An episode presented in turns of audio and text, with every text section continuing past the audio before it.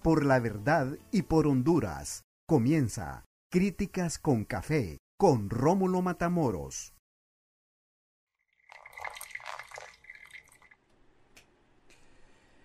Hola, ¿qué tal? Buenas tardes, buenas noches y buenos días. Bienvenidos a Críticas con Café. Qué bueno que estén con nosotros. Hoy 3 de mayo de 2022.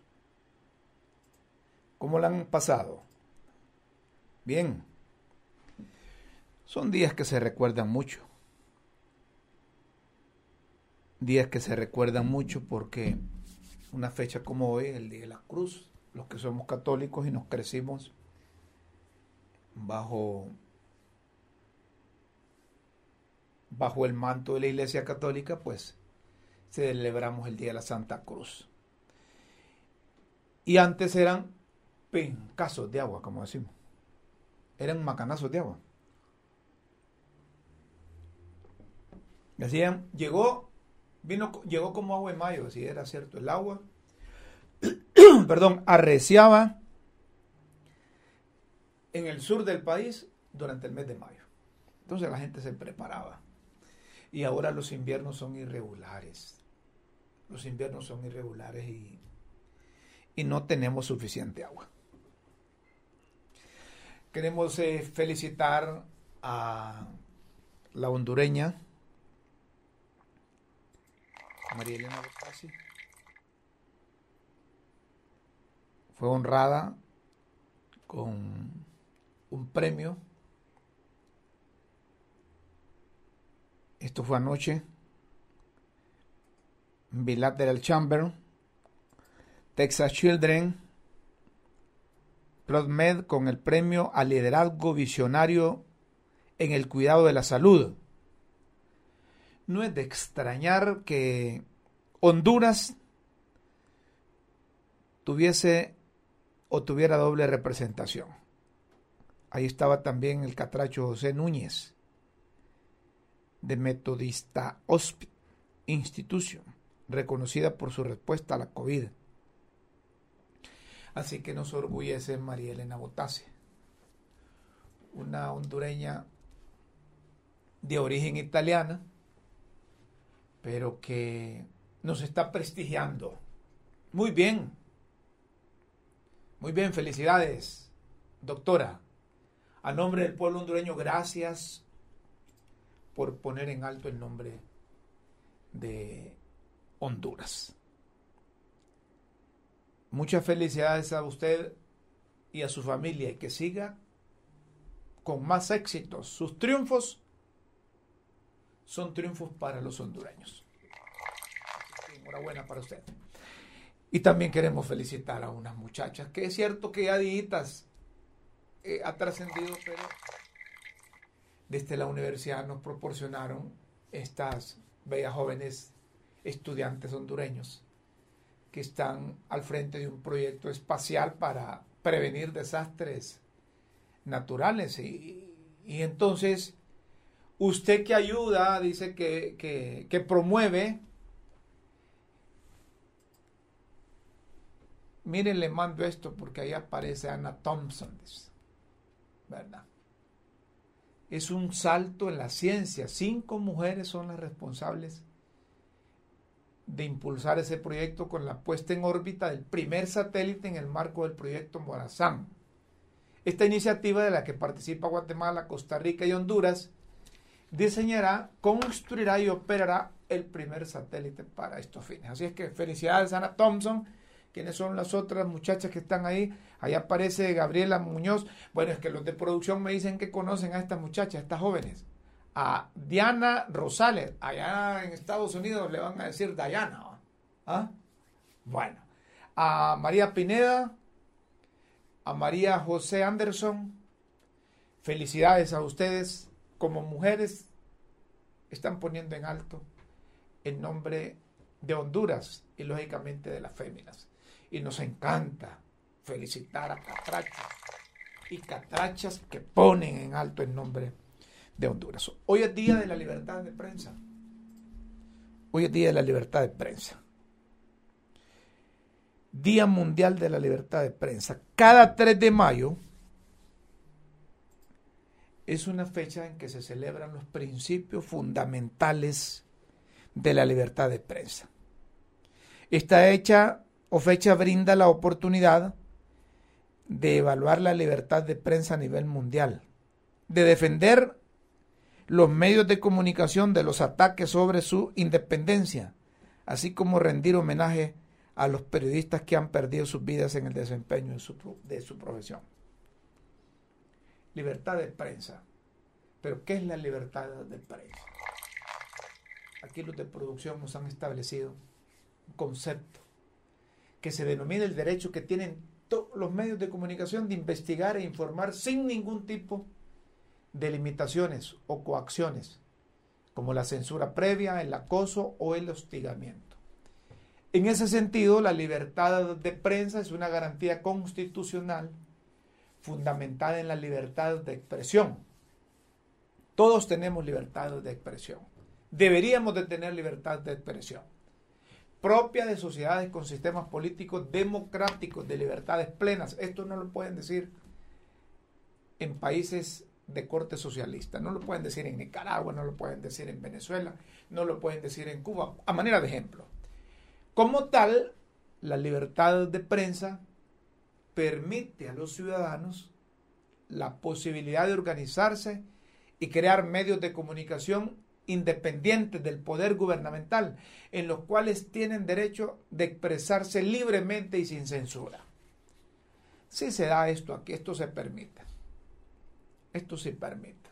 Hay algunos medios de comunicación distintos al sentir y pensar del gobierno de turno. Uno de los mecanismos más directos para amenazar la libertad de prensa es a través de la censura previa. Y la censura previa consiste en prohibir la difusión de determinados contenidos por decisión de censores oficiales, es decir, funcionarios designados del Estado para ejercer control sobre la naturaleza de los contenidos que los medios de comunicación transmiten al público. Pero les voy a decir algo, también estos censores existen en, en los dueños de medios de comunicación. Por eso muy temprano escribimos lo que a nuestro juicio es la libertad de prensa. La libertad de prensa en Honduras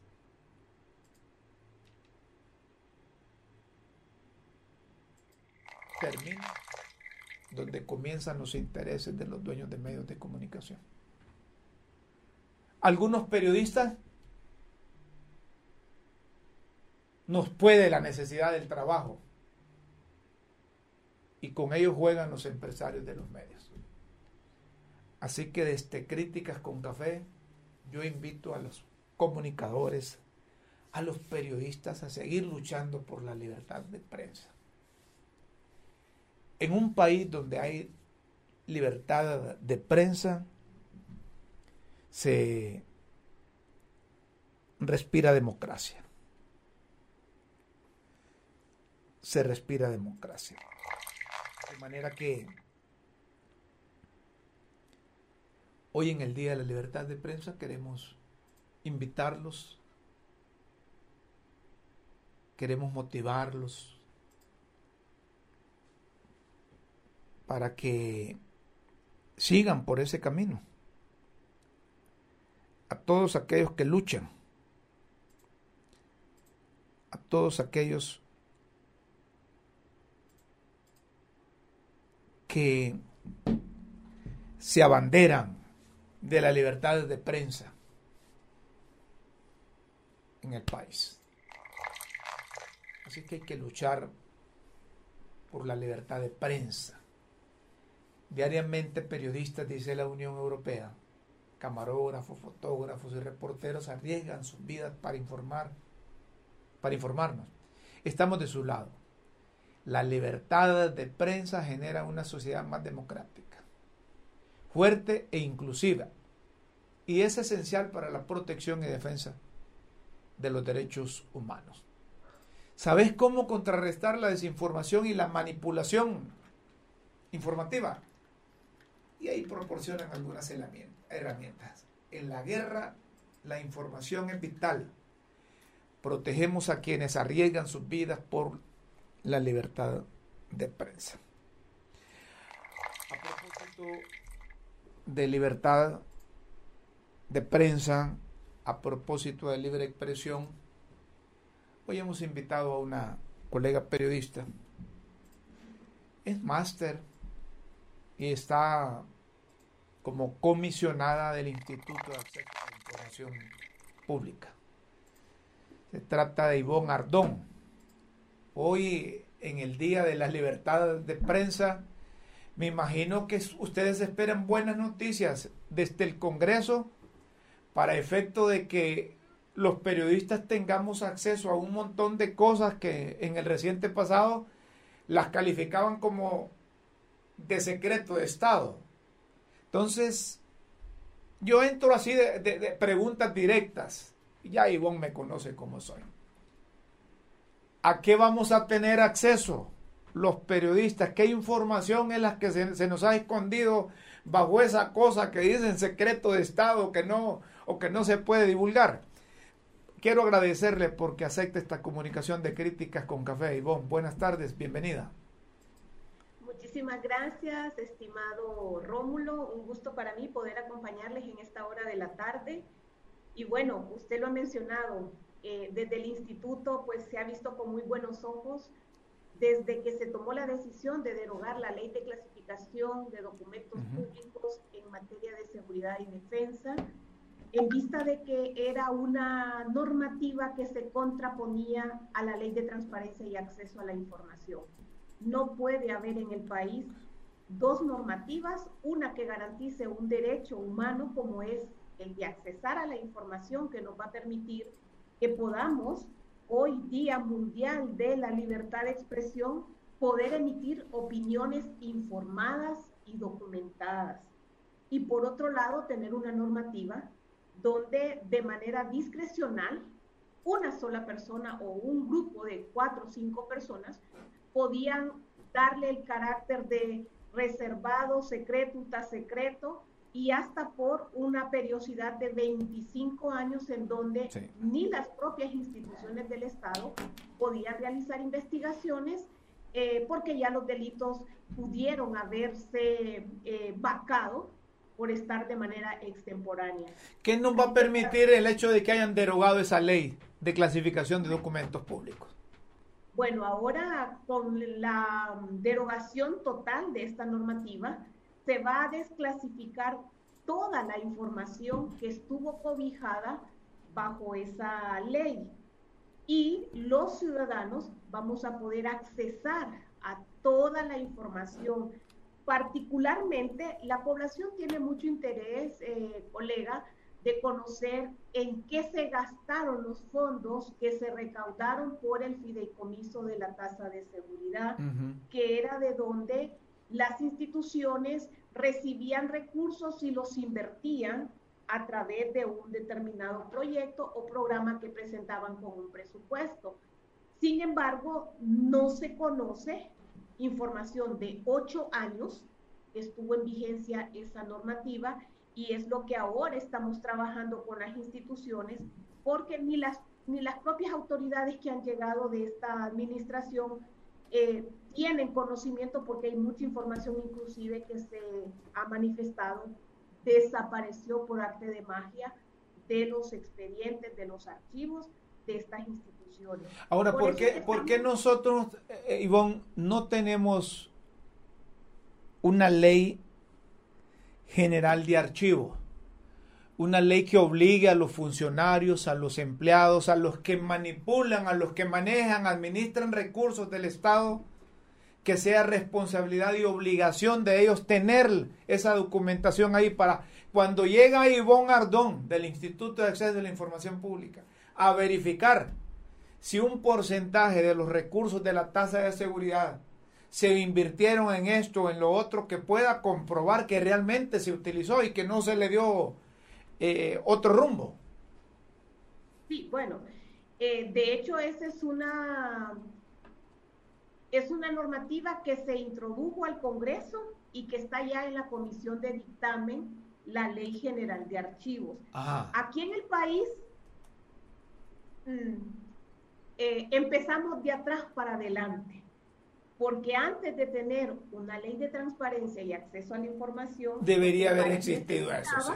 Era una ley general de archivos que protegiera la información que es generada desde las instituciones del Estado. Pero este desconocimiento, Ivonne, es desconocimiento de los funcionarios que hemos tenido o esa con premeditación, ventaja y alevosía, como dicen los profesionales del derecho, que lo hicieron adrede para sacar provecho de todas esas cosas. Bueno, mire, recuerde que la ley de transparencia surge luego de que Honduras es afectado por el huracán Mitch y los organismos internacionales para poder darle fondos a los países que habíamos sido afectados de Centroamérica, prácticamente nos orillaron a firmar el acuerdo de Estocolmo, que era rendirle cuentas a la población sobre lo que se estaba invirtiendo. Pero 22 años después, 22 años después, y nosotros seguimos y venimos ahora a aprobar o a, a pedirle al Congreso que apruebe una ley general de archivos, sí que andamos al revés definitivamente yo considero que ha habido mucho desconocimiento, eh, y hay que decirlo con dolor en el alma, desde el propio Instituto de Acceso a la Información Pública, ¿verdad? Porque pensaron que teniendo solamente la ley de transparencia era una herramienta suficiente para garantizar que la información se custodiara y se conservara. Sin embargo, en la medida que Honduras ha ido participando en estos cónclaves donde están países de alzada, por ejemplo Costa Rica, que fue el primer país de Centroamérica que tuvo su ley general de archivos y que es de los, de los archivos más ordenados que tenemos hablando a nivel de Centroamérica. Pero en, en otros países, en Sudamérica, por ejemplo, en Chile, en Argentina, eh, están, están más avanzados que nosotros en esa cosa. Ya, ya no están hablando de, de, esa, de esa ley general de archivos, que eso ya es una historia ya en esos países. Claro, por eso es que eh, cuando nos hemos reunido con el presidente del Congreso, le hemos manifestado, por ejemplo, la complementariedad de dos normativas que para el instituto es importante que se deben de aprobar para generar verdaderamente la protección y conservación de los archivos, para garantizar el acceso a la información, pero también hay otra ley que es sumamente importante que el Congreso termine de aprobar, que es la ley de protección de datos personales confidenciales. ¿Por qué? Porque usted sabe que ahora con, con estas nuevas tecnologías de la información y la comunicación, usted no sabe en manos de quién están sus datos. ¿Por qué? Porque no hay un consentimiento tácito e inequívoco del dueño del dato que entrega esa información. Y mire, vamos a hacer un alto porque hay que ejemplificar lo que pasa en el país con relación a, a la ley de datos personales y confidenciales. Usted llega a una farmacia y le dice, compra una medicina, le dice, mire, acumula puntos, le entonces, eh, me da su número de identidad, le dice. Y usted solo le da el número de identidad y entonces ella le dice, ah, Ivonne Ardón. Ah, ¿y cómo tuvo acceso, por ejemplo, esa farmacia de los datos, de los datos personales suyos? Y eso sucede en los bancos, sucede en la cooperativa, sucede en la empresa. No hay ningún control, entonces uno tiene que andarse cuidando de un montón de, de empresas, de negocios que le tienen la información personal y le tienen dónde vive, le tienen eh, una información que debería ser privada. De acuerdo. Y eso es ese descontrol que hay, porque no hay una, una normativa que le dé suficientes dientes al instituto para poder tener registrados todos los ficheros.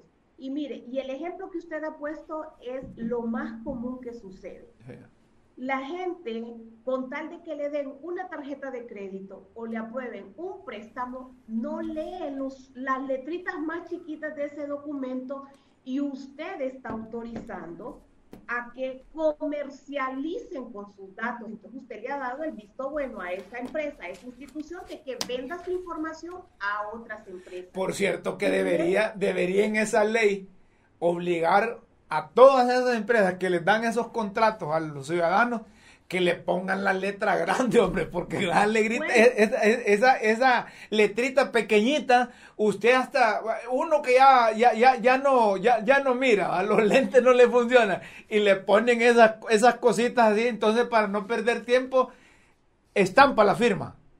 Sí, la fregada es después. Exacto, pero el documento debe de ser separado porque eso es un consentimiento. Correcto. Entonces, eso no forma parte del contrato por un bien o un servicio que yo estoy adquiriendo.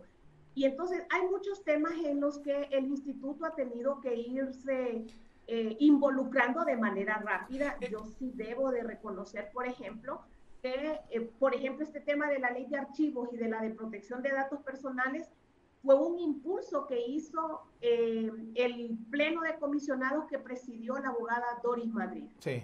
Ahí empezó este tema.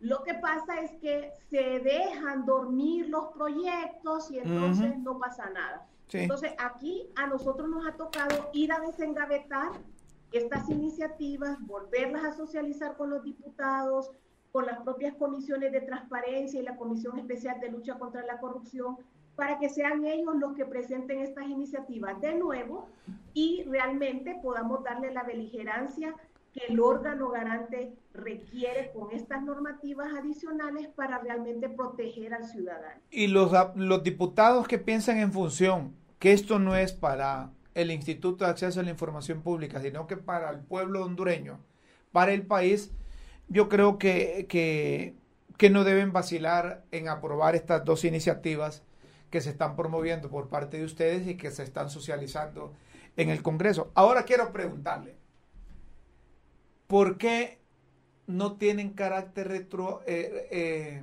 carácter de obligatoriedad las cosas que hace el instituto? Digo esto porque conozco algunas secretarías de Estado, bueno, para no ir, no andar buscando la propia presidencia de la República. En la administración pasada, tengo conocimiento que, siempre salía aplazada, no reportaba, no informaba. Y no podemos establecer un mecanismo, conseguir en el Congreso que sea coercitiva las acciones que pone en práctica el instituto para evitar de que hay un montón de gente que solo tienen los portales de transparencia, le meten lo que ellos quieren y, y lo engañan a uno. Entonces, no, si en el portal de transparencia la ministra tal o la presidenta tal solo gana 15 mil empiras, 30 mil empiras. Y tal vez el salario, ¿verdad? Anda por 200, 200 y pico mil o 150 mil. O esconden un montón de información. ¿Cómo poder hacer desde el Congreso para que el Instituto de Acceso a la Información Pública, eh, no sé, eh, le den colmillo o, o, o que sea coercitiva? Porque si no vamos a tener un instituto que va a estar a través de los medios de comunicación, con nosotros los periodistas, haciendo esto, haciendo lo otro, y quien debe cumplir le va a valer si no hay sanciones y no hay pena.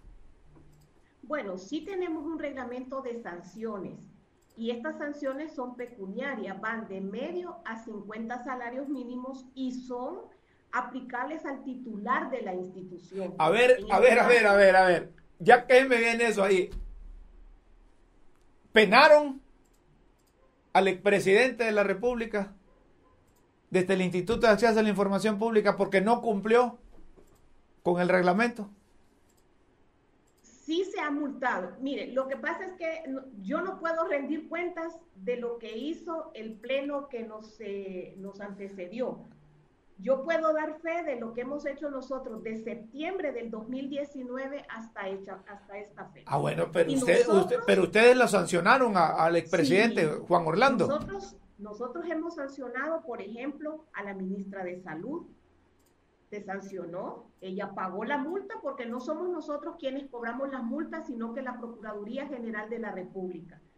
Se sancionó, por ejemplo, al exdirector de Invesache, y así sucesivamente. No, pero al expresidente se sancionó. El, expresidente de la República delegó un poder en el, en el coordinador general de gobierno y las sanciones que el instituto aplica van a ser, se notifican al, en este caso, al coordinador general de gobierno para que le remita al presidente porque hay ese acuerdo de delegación.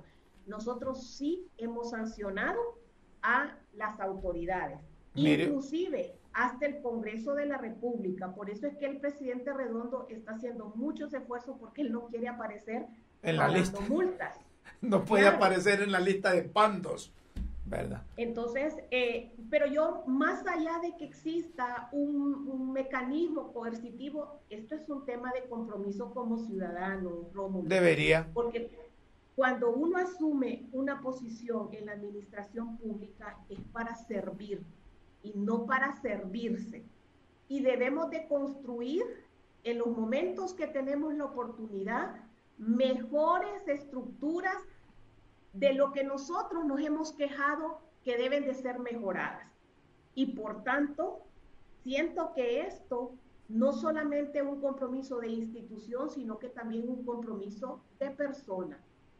Y esto es lo que va a hablar bien o mal de un buen servidor público. Y también eh, yo sí considero, por ejemplo, necesario que el Congreso también discuta una iniciativa que presentó la diputada Fátima Mena, que ya está en la Comisión de Asuntos Constitucionales, de elevar a rango constitucional el instituto. Porque si no, cada administración que llega se le ocurre montarle una paralela al instituto y no pasa nada, ¿verdad? Entonces, también estamos violentando la propia ley de la administración pública que ya nos dice que no se deben de estar generando instituciones cuando ya existe una que está realizando esas funciones y tiene esas competencias. Al elevar a ese rango constitucional el instituto, usted le está dando fortaleza al órgano garante, pero además de esa fortaleza política reglamentaria también que vaya acompañada de la parte presupuestaria, porque el instituto, para todos sus radioescuchas y para usted, imagínese que se creó en el 2006 y el instituto nunca ha podido obtener un presupuesto arriba de 38 millones de lempiras y tenemos que vigilar a más de 450 instituciones que manejan recursos del Estado. Y hay un déficit porque el instituto tiene la obligación también de eh, auditar a las organizaciones no gubernamentales que manejan fondos a título del Estado de Honduras pero no se ha podido entrar a ese tema por la capacidad financiera que no tiene el instituto para poder cubrir esa, esa, ese otro grupo de instituciones obligadas. Indudablemente están con las uñas ustedes, independientemente que tengan 38 millones de lempiras en su presupuesto, no les ajusta para llegar a todas las instituciones, no les ajusta para cubrir todas esas organizaciones no gubernamentales que son muchas que reciben dinero, que reciben dinero. Más de 5 mil, ¿sí? ¿Cierto? Más de 5 mil no tienen. Ustedes están, ¿saben como quién están ustedes? Los del Instituto de Acceso a la Información Pública, como esos de protección al consumidor, que tienen, no sé, solo en Tegucigalpa más de 25 mil pulperías y ellos solo tienen un vehículo para supervisar.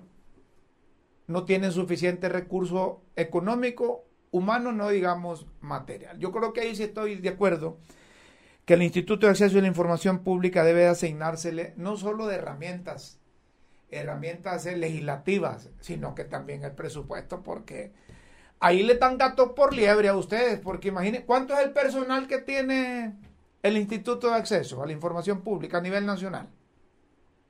bueno, no hay a nivel nacional, solo somos 66 empleados.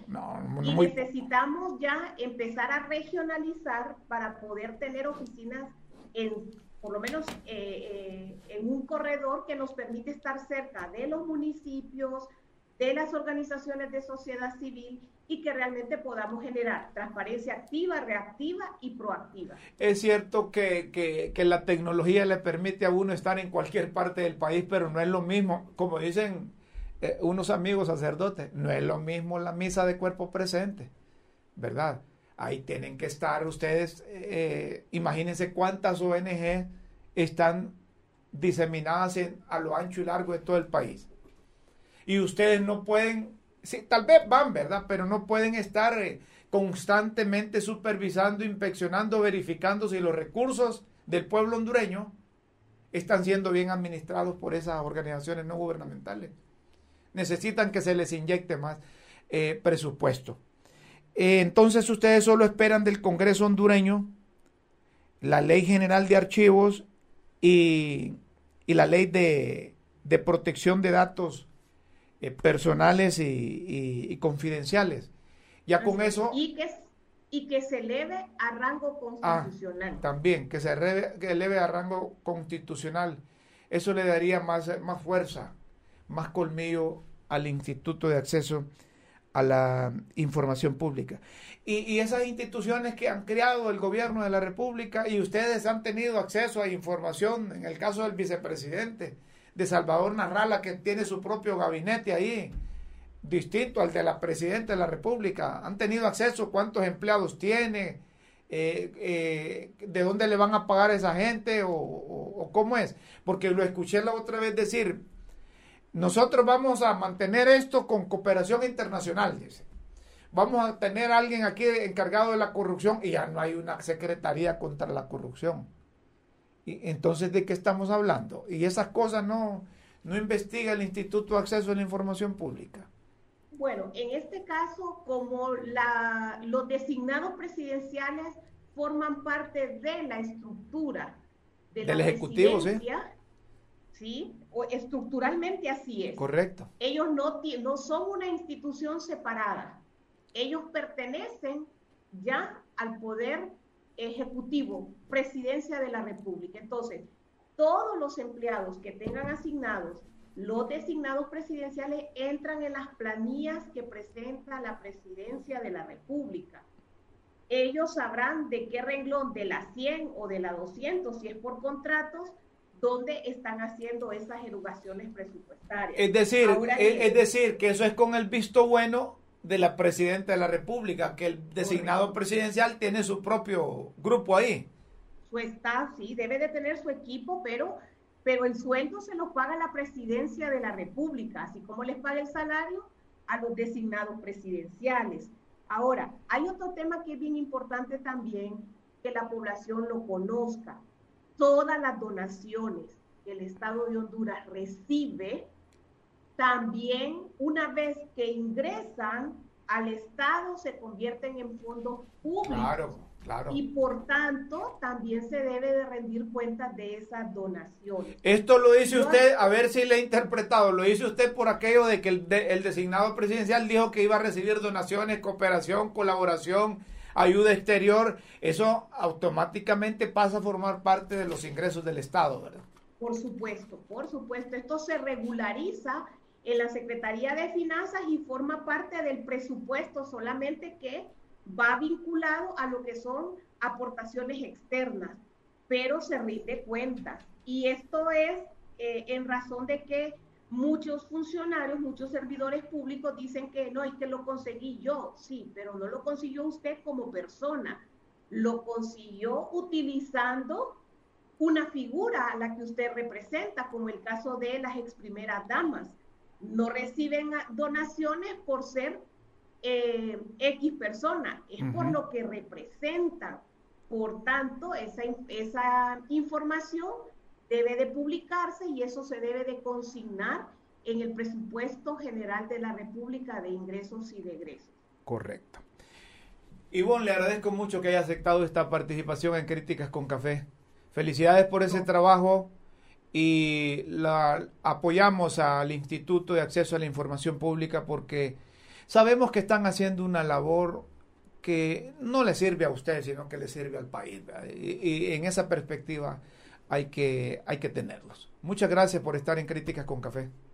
No, un gusto para mí poder acompañarlo y bueno, cuando usted considere oportuno volvemos a, a comparecer para contarle otras cosas que estamos haciendo desde el instituto para apoyar al resto de los poderes del Estado porque realmente estamos preocupados eh, cuando vemos las, las evaluaciones que están saliendo ya de lo que fue la administración anterior y que Honduras desafortunadamente sigue saliendo mal evaluada.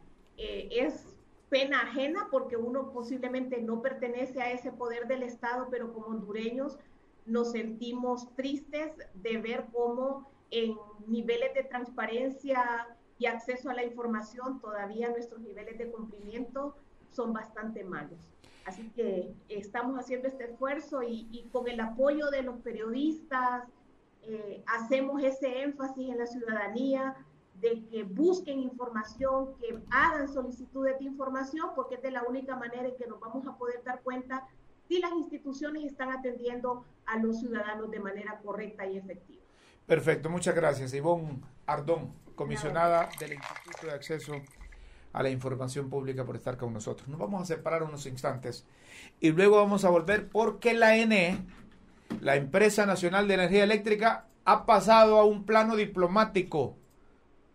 Hay cruce de información entre la Embajada de los Estados Unidos acreditada ante Pueblo y Gobierno de Honduras y el Canciller de la República. En unos instantes aquí en Críticas con Café. Seguimos, señoras y señores, en Críticas con Café. Qué bueno que nos sigan a través de las redes sociales, por el podcast de LTV, por YouTube, por Facebook Live. Y a partir del próximo lunes estaremos en LTV. LTV de 9 a 10 de la mañana, junto a Guillermo Jiménez, Beatriz Valle y Esenia Torres. Estaremos en LTV a partir de las 9 de la mañana. De 9 a, a partir del próximo lunes. Miren ustedes lo que hemos venido hablando. Ahí está. Ah, gracias. Muy bien. Están en clase ahí. Están en clase. Muy bien. Más adelante lo volvemos a poner. ¿Hasta dónde ha llegado la crisis de la empresa nacional de energía eléctrica? No solo la inconformidad de los usuarios, la inconformidad del gobierno de turno, la inconformidad de los empresarios, de los generadores de energía, de los ODS, de los que están administrando el despacho de la energía, sino también que llega a la parte diplomática. Y la embajadora los Estados Unidos, acreditada ante pueblo y gobierno de Honduras, la embajadora de los Estados Unidos. La embajadora de los Estados Unidos. Muy bien, ahí está. Laura Dogu escribió en su cuenta oficial de Twitter la, reforma energética es crítica para el desarrollo económico. La reforma energética es crítica para el desarrollo económico. Repito, la reforma energética es crítica para el desarrollo económico.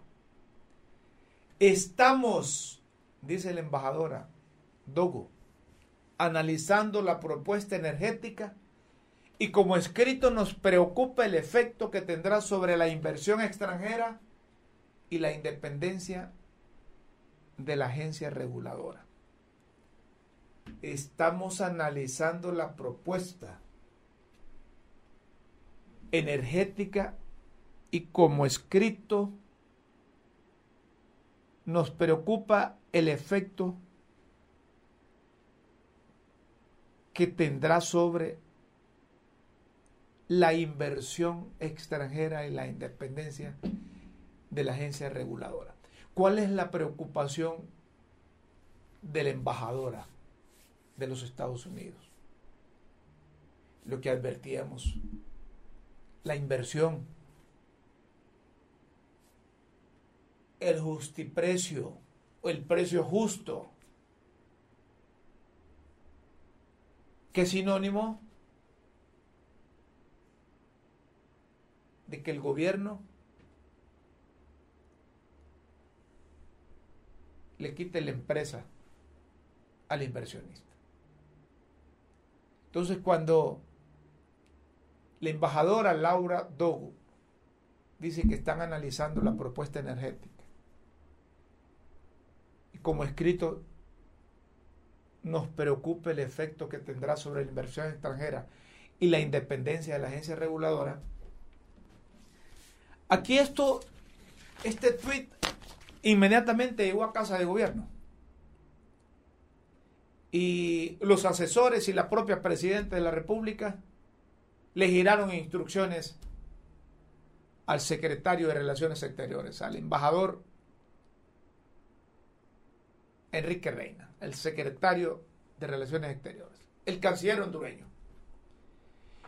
Y ahí en casa de gobierno le dijeron, mire, conteste a la embajadora, que parece que es una intromisión del gobierno de los Estados Unidos con las decisiones que competen única y exclusivamente a Honduras.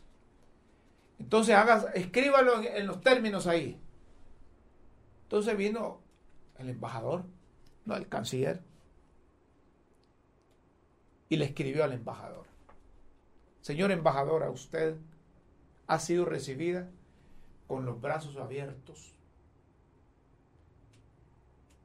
Oigan ustedes, señora embajadora, no se olvide que aquí la recibimos con los brazos abiertos. La reforma energética es urgente como Estado. Combate una situación heredada de corrupción y pobreza. Y va la parte, la parte entre líneas, la parte que deben interpretarla bien. Nos preocupa su desacertada opinión sobre política interna. Oigan ustedes. No, como son diplomáticos, no le dicen así, ¿verdad? Que les preocupa su desacertada opinión sobre política interna, la que no contribuye a las buenas relaciones con Estados Unidos. Esto, eh, miren, yo no había, no había leído en los últimos meses un cruce de comunicación, primero la embajadora de los Estados Unidos, refiriéndose a la reforma energética que es crítica para el desarrollo económico esto, esto es hora que ya el Departamento de Estado, ya la gran nación del norte, ya el presidente Joe Biden, ya se dan cuenta de esta cosa. Porque si hay una comunicación rápida, inmediata, es la que tienen los diplomáticos, principalmente los diplomáticos de los Estados Unidos. Y cuando el canciller,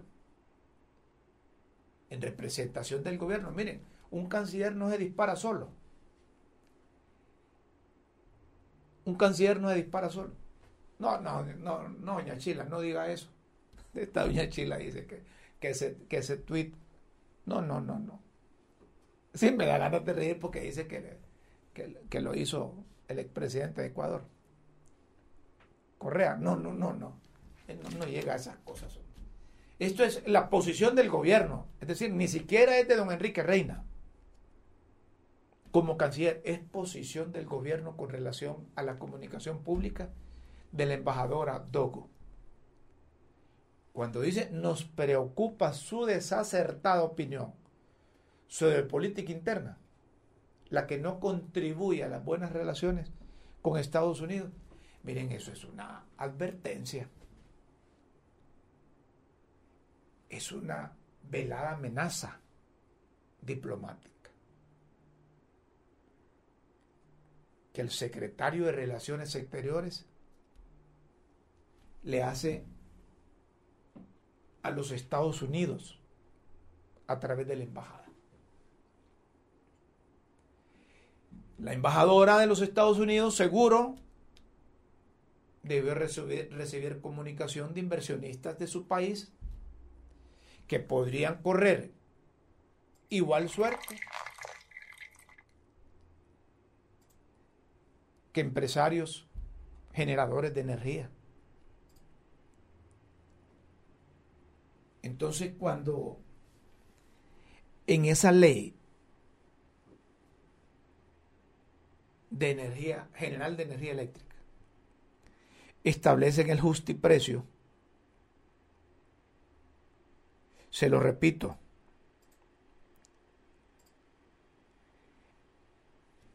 Eso no es otra cosa que el justiprecio no es otra cosa que pagar lo que el Estado lo que el Estado considera.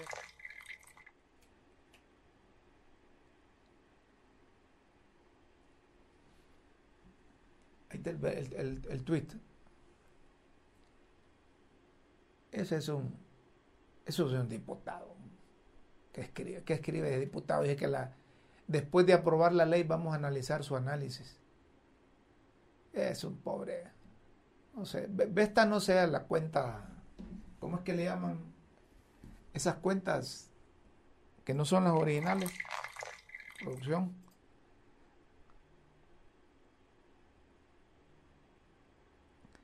El justiprecio no es otra cosa que, que expropiación. Claro, la embajadora sabe que dentro de esa reforma van a meter eso, que si no hay acuerdos en cuanto a contratos de generación de energía, venta de energía al Estado, entonces el gobierno se va a ir por lo que establece la ley hondureña. Ya eso, eso no, es, no es viejo, el justiprecio. Eso ya está en la constitución nuestra y ya se ha practicado en otras cosas. Por ejemplo, cuando van a abrir una carretera de bien público, el gobierno indemniza a los dueños de los, de los terrenos por donde va a pasar la carretera. El justiprecio no es otra cosa más que la expropiación del Estado. Entonces la embajadora Dogu está viendo que, que empresarios van a, podrían llegar hasta ahí hasta que el Estado les expropie sus, sus empresas, aduciendo que es para bien del país, que es un bien nacional, que es un derecho humano.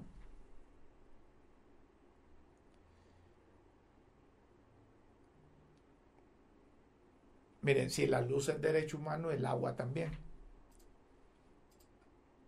Entonces, todas aquellas empresas particulares de agua van a ser expropiadas si el Estado quiere. ¿Verdad? Y entonces van a declarar derecho humano en Honduras un montón de cosas y también eh, eh, van a decir que las textileras en Honduras es un derecho humano porque sirve para, para, para hacer eh, telas y confeccionar y que no pueden andar desnudas. Entonces también hay que expropiarlas. Después van a decir que, que, las, las, empresas de, comunicación también la libertad de prensa, la libertad de expresión por, eh, por, por, medio de los medios de comunicación eh, son derechos humanos, entonces van a expropiar también los medios de comunicación. Hay que prestarle atención a esa cosa. Repetimos, si se han, si han, se han registrado atrocidades en cuanto a robos. Y algunos generadores de energía nunca se les cruzó por la mente que iba a llegar este día. En donde un gobierno iba a sacar las cuentas. Y el gobierno ve que no le cuadran las cuentas, entonces va por ese proceso. Cuando la embajadora dice eso, está pensando en función de, de la inversión y consecuentemente de la parte macroeconómica o económica del país. ¿Qué país en el mundo ha desarrollado la economía o las finanzas sin la libre empresa? Lo que no veo yo, yo no sé si es que están calculando pero yo no veo posiciones fuertes como la de la embajadora, de parte de los inversionistas nuestros y de parte del sector privado nuestro. Los he visto muy blandengue. Entonces, claro, el gobierno ve que los empresarios, los industriales, los inversionistas nacionales son timoratos, entonces les van a hacer lo que quieren hacerle. Posiciones como la embajadora de los Estados Unidos debieron ser posiciones de los hondureños. Yo si fuese inversionista, yo si tuviera dinero, yo si tuviera una empresa, yo hubiese pegado el grito al cielo como lo está pegando el embajador. A menos que los empresarios sean cobardes, los inversionistas nacionales sean cobardes, los industriales sean cobardes y le hayan dicho a la embajadora, mire, ayúdenos. esto que nos están haciendo no es así. Los empresarios deben evitar tener esa íntima relación con los gobiernos. Y a día lo venimos diciendo. Conmigo se molestaron unos de ellos porque yo les dije así. Mientras los empresarios no dejen de hacer negocios ilícitos con los gobiernos de turno, no van a tener una verdadera independencia. No se dice que no tengan negocios lícitos con los gobiernos de turno. Pero hay empresarios que se coluden con, con la administración para hacer barbaridades. No sabemos en qué va a parar esto. Si los diputados de Libre en el Congreso, si les quema la miel por aprobar y dijeron que en tres debates, si ven, no le dispensen debate. Esa nueva ley general de energía. Ley que yo no sé si esa, advertencia que hizo la embajadora les va a pegar allá en el, en el Poder Legislativo. O se van a hacer o se van a hacer los locos ahí y, y le van a entrar rápido. Porque es que es cierto, esa fue una promesa de campaña. Y es cierto también que muchos generadores sacaron o hicieron pingo en negocio. Deberían de, ya que van a meter en esa ley, no le he visto, que en esa ley se proteja al usuario. Ahí solo se habla del usuario, se habla del usuario, pero no se dejan artículos que acuda el usuario cuando es maltratado, cuando es, no se le da el servicio. Y tampoco en esa ley se deja claro que el precio de la energía debe ir bajando de acuerdo a cómo va recuperando la inversión el empresario. No es posible que hace 20 años un empresario vendió el kilovatio a 22 centavos hora, dólares. Y tantos años después ha recuperado su inversión, ha tenido ganancia y le sigue cobrando al mismo precio al Estado. Esas son cosas que no se deben, no se deben dar. A propósito de la empresa nacional de energía eléctrica, la empresa Energía ha enviado una comunicación.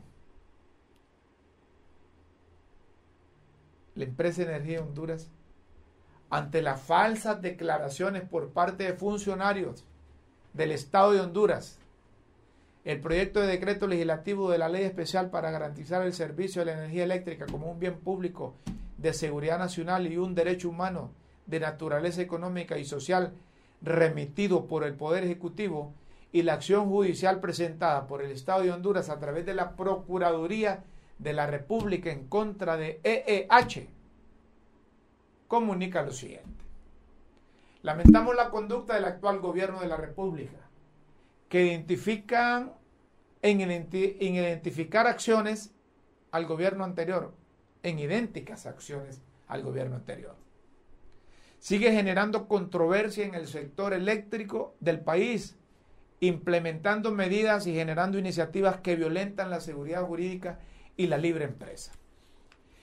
Se vuelve imperativo aclarar que no existe una demanda promovida por el Estado de Honduras contra EEH. Es lo que le decíamos ayer. Ayer les decíamos aquí, sí o no, que amenazaban pero que no tenían nada. Eran sombrerazos, los de ese señor de la, el gerente de la ENE. Reclamando la supuesta cantidad de 10 mil millones de lempiras. La única acción judicial promovida por el Estado de Honduras se limita a evidenciar los fines de expropiación al inversionista a través del control del sistema comercial que maneja AEA, A, no, que maneja EEH. El decreto legislativo remitido por el Poder Ejecutivo al Congreso Nacional tiene por base una exposición de motivos sustentada en hechos falsos, causando verdadera extrañeza que las instituciones del Estado no verificaron la información que circularon, generando desinformación y confusión en la población. Ratificamos que EEH se ha visto obligada a presentar acciones legales derivadas de incumplimientos contractuales del Estado de Honduras, sumado a las amenazas de expropiación a la inversión extranjera, que parece ser parte de la agenda del actual gobierno, lo que nos obliga, obligará a promover nuevas acciones legales en instancias nacionales e internacionales para defender los derechos de los trabajadores, de la empresa y de sus accionistas.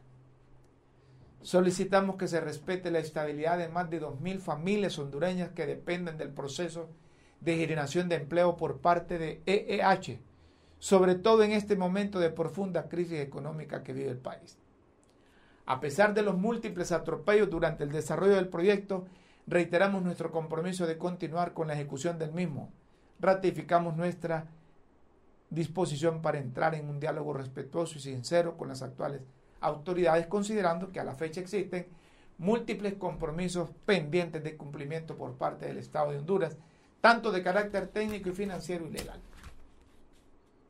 Bueno, pero hay que decir también que esta empresa no le cumplió al Estado. No le cumplió al Estado. Y estos deberían de demandar con solo que aprueben esa ley ahí en el Congreso porque es que la junta directiva no es legal. Ya día les venimos diciendo, ya día les venimos diciendo, Luis Redondo debe legalizar esa junta directiva, si no, empresas como estas, colombianas, van a proceder, van a demandar y pueden decir que la decisión que tomó el Congreso, es ilegal porque la junta directiva expanda. ¿Qué les cuesta hacer un documento, hombre? Y que todos lo firmen, porque hay voluntad de todos los diputados. Pero la directiva que está al frente del Congreso no reunió los procedimientos. Bueno, aquí me están diciendo los de los de producción que terminamos el programa. Qué cortito se sintió hoy, hombre. ¿Ah? Gente cortito el programa. Los invitamos para el próximo lunes, ¿verdad? Próximo lunes estaremos en LP, a partir de las 9 de la mañana. Ahí está. Por la verdad y por Honduras. Críticas con café de lunes a viernes de 9 a 10 de la mañana. Con Yesenia Torres, Guillermo Jiménez y Beatriz Bay. Beatriz, que se recupere, hombre, que esté bien. Para el momento de inaugurar el programa que puede estar con nosotros ahí. Ya tiene todas las vacunas, vaya pues. Ya puso todas las vacunas de la COVID. No, pero no es de eso. No es de eso. Es que mire, Beatriz, yo le voy a decir, ya cuando uno va, está viejito, ya le cuesta dar un paso bien firme. Eso me pasa a mí, ¿va? usted está joven y, puede dar guerra todavía. La ventaja que va a tener Beatriz es que aquí no va a pedir la palabra, ¿va? que aquí no va a estar con Luis Redondo, que se la va a negar ahí. Aquí, aquí la va a tener. Señoras y señores, tenemos que terminar el programa. Los invitamos para que mañana a partir de las 5 de la tarde sintonice Facebook Live. Que nos siga por YouTube, por el podcast de LTV y pueda compartir con nosotros sus puntos de vista, sus análisis, sus opiniones relacionados con los temas de la vida nacional. Nos vamos con Dios siempre en vuestras mentes y en nuestros corazones.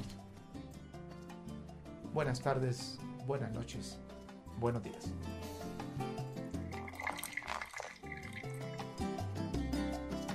por la verdad y por Honduras.